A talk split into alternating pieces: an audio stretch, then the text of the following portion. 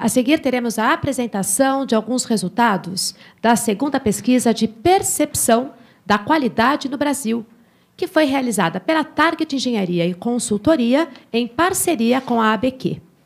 Todos os presentes encontrarão em suas sacolas os resultados completos desta pesquisa. Para apresentá-la, convidamos o senhor Cristiano Paiva, vice-presidente da Target.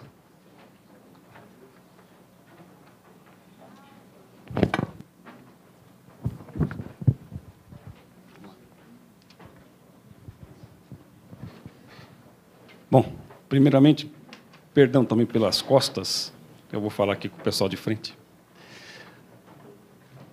Turma, boa tarde. Ah, como viram, meu nome é Cristiano, sou da Target Engenharia e essa pesquisa que vocês devem ter em mãos foi feita ah, agora há pouco, uns dois meses atrás, três meses, que tem tudo a ver com o que foi falado aqui desde o início.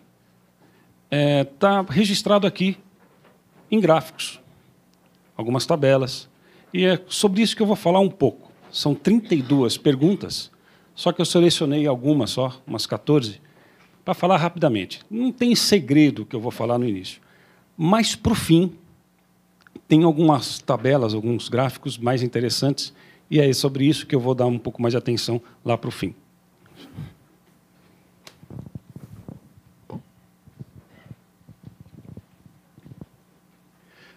Bom, só para vocês terem uma ideia, é, nós mandamos uma série de perguntas para uma turma muito grande de empresas, de públicas, privadas, terceiro setor, uma série de pessoas.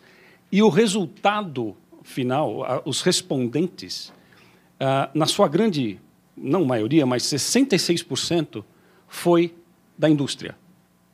Ou seja, é, é o pessoal que está ligado a essa parte de qualidade.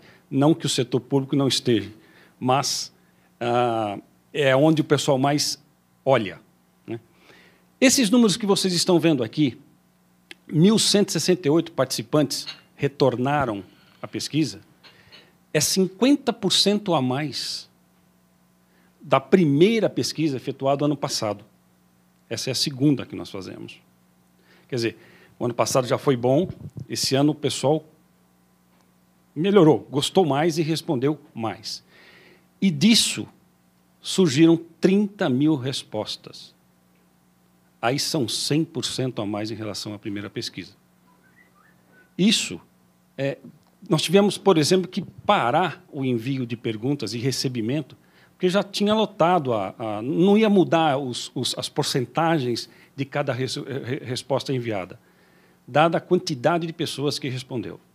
Foi muito bom, muito interessante isso aqui. E olha, é um número significante do PIB nacional. Ok? Bom, esses números que estão vendo aí, não sei se vocês vão conseguir ver, mas se vocês estão com a tabela, 66%, como eu disse, são empresas industriais, a indústria. É um, foi um grande número de respostas veio de lá. Seguindo da parte empresas de serviços né, e pessoas físicas, depois o, empresas públicas e acompanhado depois pelo terceiro setor. Ok? Isso para ilustrar como veio, como foi o resultado. Perdão.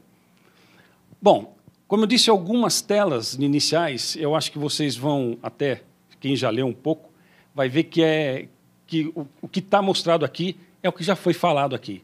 Veja, uma das perguntas, primeira, qual, foi perguntado a, a, a, aos participantes qual o nível de empenho empresa, das empresas brasileiras, no geral, é, em oferecer produtos com qualidade, né, produtos e serviços.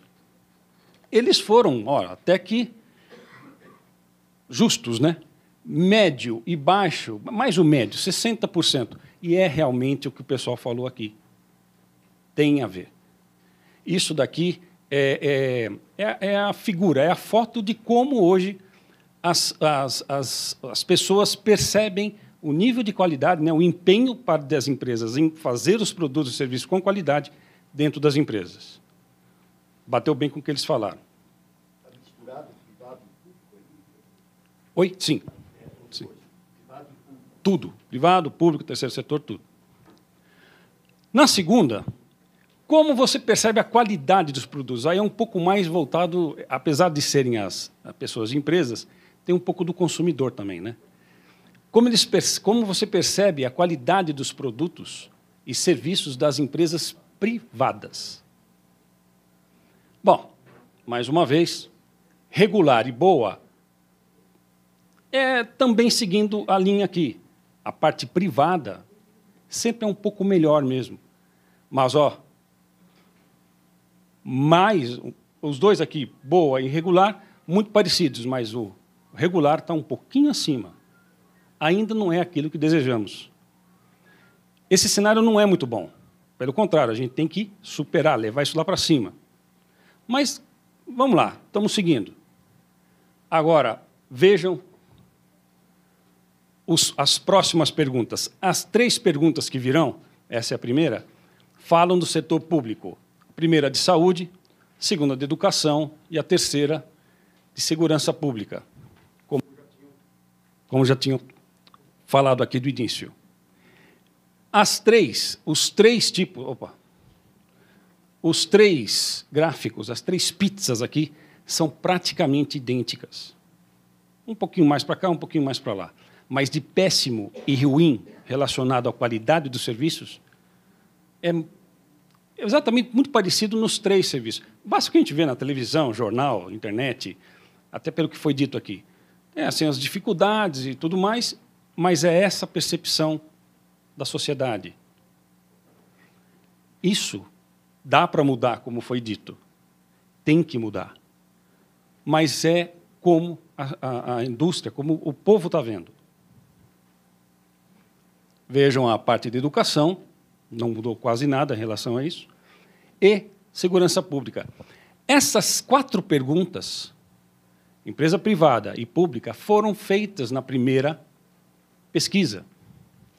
E o resultado é muito com o que vocês estão vendo aqui. Muito parecido. Alguns itens pioraram, outros se mantiveram.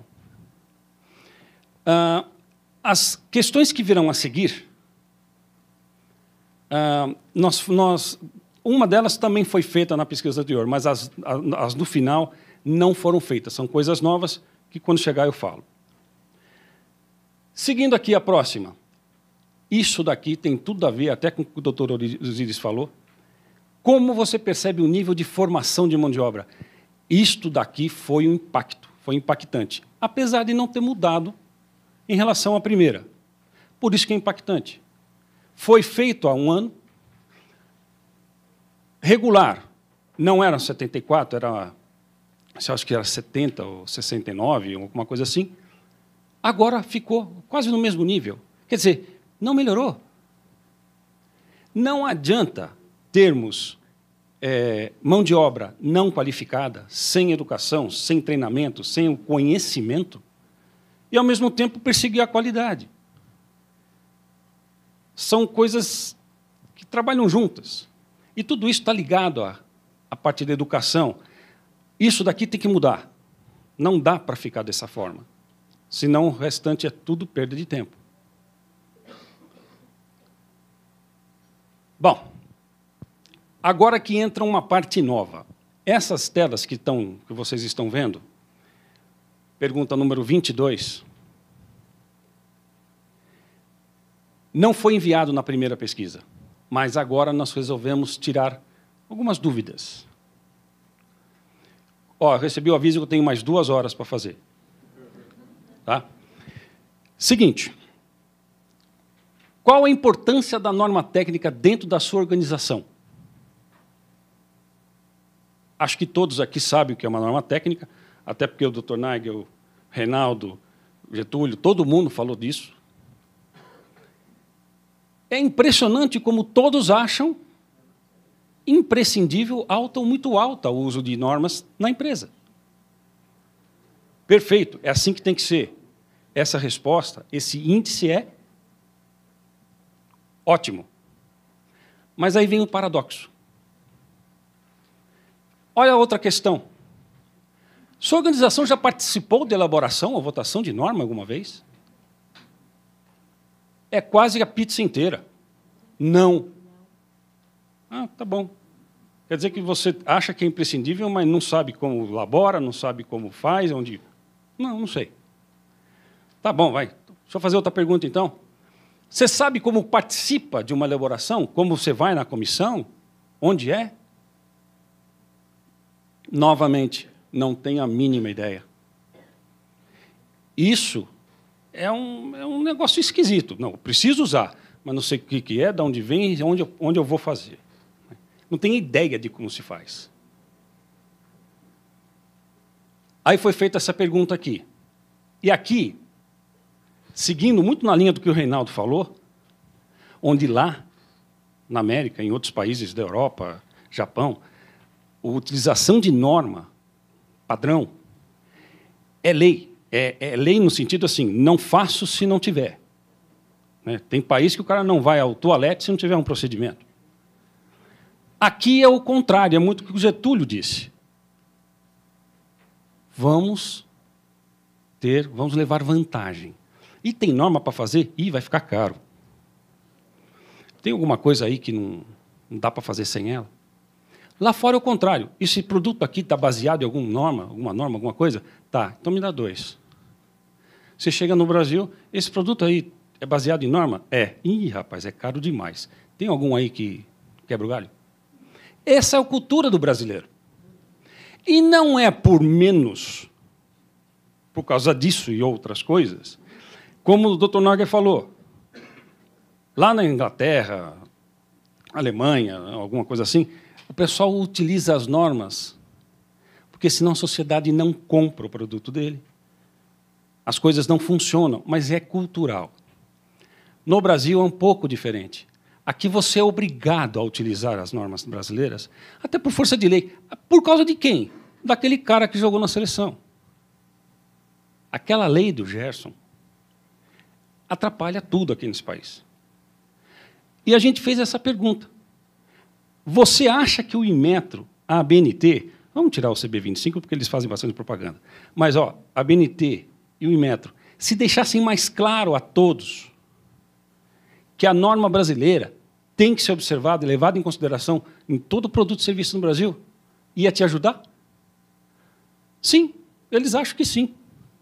Mas as respostas anteriores mostram que eles não têm muito conhecimento disso. Ok? Deu para pegar a ideia? Tem muito mais coisa nessa, nessa pesquisa, infelizmente não dá para falar. A última pergunta que nós fizemos, e, acho, que, acho que todos aqui vão concordar também, é se essa pesquisa deve ser utilizada pela academia para que eles entrem, trabalhem com os institutos e com todos os órgãos aqui pertinentes para começar a mudar um pouco a, a, a, estratégia brasileira com relação à qualidade, melhoramentos e todas as áreas. E eles concordam integralmente, lá, grande parte, quase 70%. Essa pesquisa não pode ficar guardada na gaveta. Tem que ser utilizada. O pessoal tem que se juntar, trabalhar junto às entidades, aos organismos, e passar, olha, estamos assim, queremos chegar ali. Ok? Bom, senhores, infelizmente eu tinha duas horas, mas não deixaram falar mais do que dez minutos. Ok? Obrigado, então, pela atenção. E daqui a pouquinho acho que vocês vão gostar do que vai acontecer. Até logo.